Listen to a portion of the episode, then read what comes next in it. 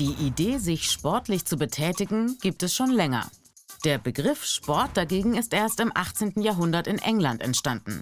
Als Freizeitgestaltung adeliger und reicher Bürger in den Clubs und Colleges. Weniger Leibesübung als Konkurrenzkampf mit Wettbewerb und Rekorden. Ein Grund? Schon damals wurde viel Geld auf Sportler gewettet. Im Gebiet des späteren Deutschland begründete Friedrich Jahn Anfang des 19. Jahrhunderts das völkisch-nationale Turnen, eine Körper- und Bewegungskultur, die der Turnvater vor allem als militärische Ausbildung und Schule der nationalistischen Gesinnung ansah.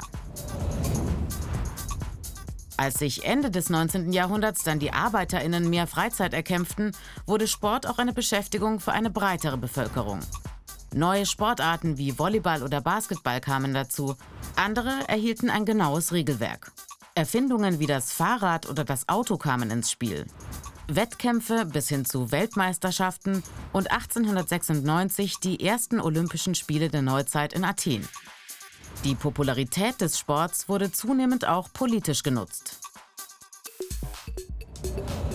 Für die Nazis hatte Sport eine große ideologische Bedeutung. Neben der körperlichen Ertüchtigung zur Wehrhaftigkeit diente er zur Selbstdarstellung und der Propaganda des NS-Regimes und sollte außerdem die Überlegenheit der arischen Rasse belegen. Nach dem Zweiten Weltkrieg wurde Sport zu einem Massenphänomen und kommerzialisierte sich immer mehr. Trendsportarten entstanden. Sport wurde Teil des Showbusiness mit großer Bedeutung für die Wirtschaft und mit großem Einfluss auf viele Branchen. Sport ist auch heute nicht nur Freizeitgestaltung, sondern ein gigantischer Markt, der auch als politische Bühne genutzt wird und immer wieder weltweite Skandale produziert.